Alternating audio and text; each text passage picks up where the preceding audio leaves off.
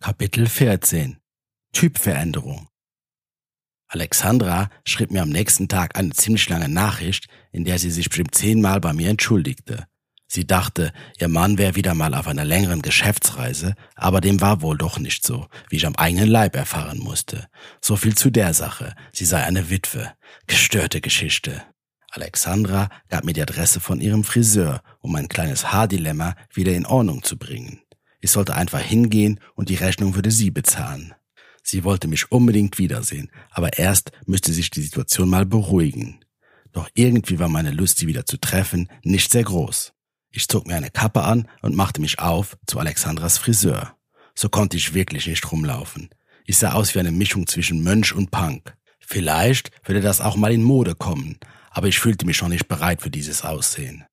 Ich hatte keinen Termin, aber wurde netterweise zwischen zwei Kunden geschoben, da man meiner Friseur eh nichts mehr retten konnte. Eine Kahlrasur stand an. Aber der nette Friseur, welcher sich meiner annahm, meinte, das würde mir sicherlich auch nicht schlecht stehen und wäre sehr praktisch, besonders bei diesen warmen Sommertemperaturen. Ich fügte mich meinem Schicksal. Etwas anderes blieb mir wohl auch nicht übrig. Herz bescherte mir nicht nur wahrlich einzigartige Erlebnisse.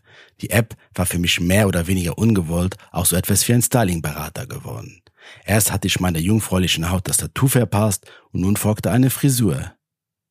Ich hoffte, dabei würde es jetzt aber endgültig bleiben und ich schwor mir in der Zukunft Dates mit weniger Gefahrenpotenzial auszumachen.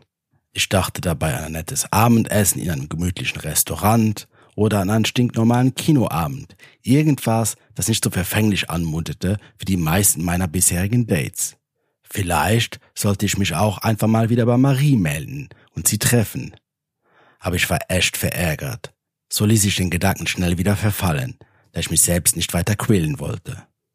Zudem wollte ich auch meinen Alkoholkonsum während der Dates deutlich reduzieren.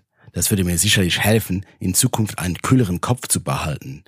Ich war süchtig und ein kalter Herzentzug hätte wohl auch nicht so geklappt. So erlegte ich mir diese neue Regel auf, um die Wirkung der Droge vielleicht etwas glimpflicher zu gestalten. Aber es war, wie es bei Drogen so ist, eine Droge bleibt immer noch eine Droge, auch wenn man sich vornahm, weniger davon zu konsumieren. Das konnte nicht funktionieren. Ich saß also beim Friseur und stöberte aus Langeweile, wohl aber auch meiner Sucht geschuldet, wieder in Herz herum.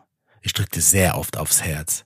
Ich konnte mir ja nie sicher sein, wer sich hinter dem Foto verbarg und beschloss so den meisten Frauen eine potenzielle Chance zu geben. Mein Stöbern blieb erfolglos. Und dann war ich auch schon dran. Mein Kopf wurde komplett kahl geschnitten. Als ich aus dem Friseurladen hinauskam, fühlte ich mich irgendwie etwas verloren. Zum Glück konnte ich meinen kahlen Kopf wieder mit meiner Kappe bedecken und fühlte mich so direkt wieder etwas sicherer. Ich schlenderte ohne wirkliches Ziel durch die Straßen.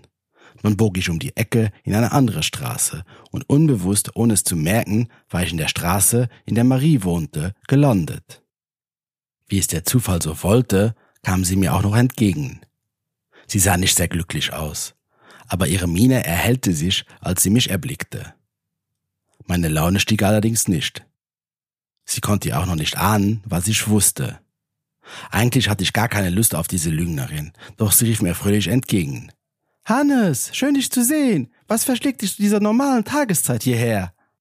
Sie lachte und wollte mir neckig die Kappe vom Kopf ziehen. Ich reagierte nicht schnell genug und schon war meine neue Frisur, wenn man da überhaupt von einer Frisur sprechen konnte, entblößt. Marie schaute mich erst etwas verwirrt an und meinte dann, Sieht komisch aus, aber irgendwie steht es dir. Bist wohl gerade dabei, eine Typveränderung vorzunehmen, oder wie? Ich zuckte mit den Achseln und sagte lustlos, Scheint wohl so. Was tut sich denn bei dir? Siehst aus wie immer. Marie lachte. Na, ich hoffe doch, dass ich das jetzt als Kompliment werten darf. Magst du mit hoch zu mir kommen auf einen Kaffee? An sich wollte ich nicht, aber ich willigte dann doch ein. Vielleicht konnte ich sie jetzt mal zur Rede stellen, auch wenn ich nicht so wirklich Lust auf diese Diskussion hatte. Magst du deinen Kaffee schwarz oder mit Milch und Zucker? Marie hatte echt eine nette kleine Wohnung. Man merkte, dass sie einen guten Geschmack für Einrichtungen besaß. Schwarz bitte. Marie stellte die Tasse vor mich. Der Kaffee duftete wirklich gut. Sie setzte sich mir gegenüber an den Küchentisch.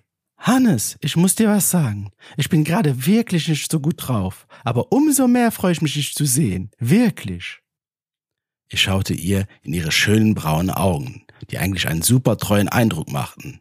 Aber ich wusste ja, dass die so treu nicht sein konnten. Ich ging nicht so sehr auf sie ein und setzte an.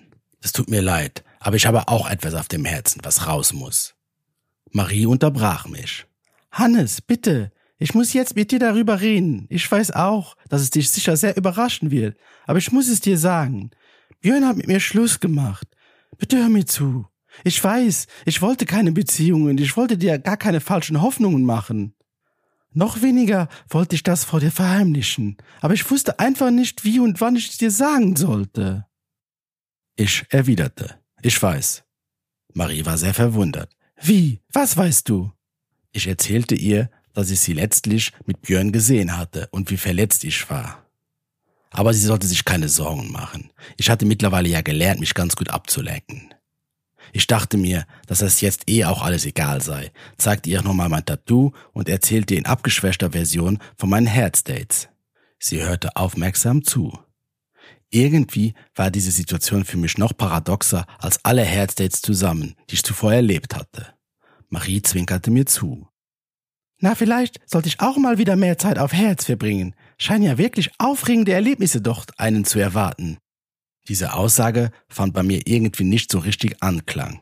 Ich wollte nicht, dass sie andere Typen datete, aber was sollte ich schon machen? Es schien wirklich so, als wäre ich endgültig in ihrer Friendzone gelandet. Ich versuchte unbeeindruckt zu wirken. Also ich werde sicher mein Glück mit den Frauen weiter probieren. Marie meinte etwas provokativ. Na vielleicht herzen wir uns ja mal. Aber ob ich da wohl eine Chance habe, bei einem Womanizer wie dir? Du kannst dich ja vor Frauen scheinbar gar nicht mehr retten. Die Aussage mit dem Retten hatte wirklich etwas doppeldeutig Wahres in sich. Und ich musste grinsen, obwohl mir das Gespräch zu dem Zeitpunkt wirklich nicht mehr gefiel. Also an sich hatte es mir ja nie gefallen, aber jetzt war es nur noch unangenehm. Unter dem Vorwand, noch etwas erledigen zu müssen, stand ich auf und ging. Auf dem Nachhauseweg bekam ich eine Message von Herz. Ich hatte mal wieder einen neuen Treffer. Irgendwie kam mir das Gesicht bekannt vor, aber ich kam nicht direkt drauf, woher. Dann entnahm ich ihren Profiltext, den ich wirklich nicht so oft las, dass sie wohl Polizistin sein musste. Und da ging mir ein Licht auf.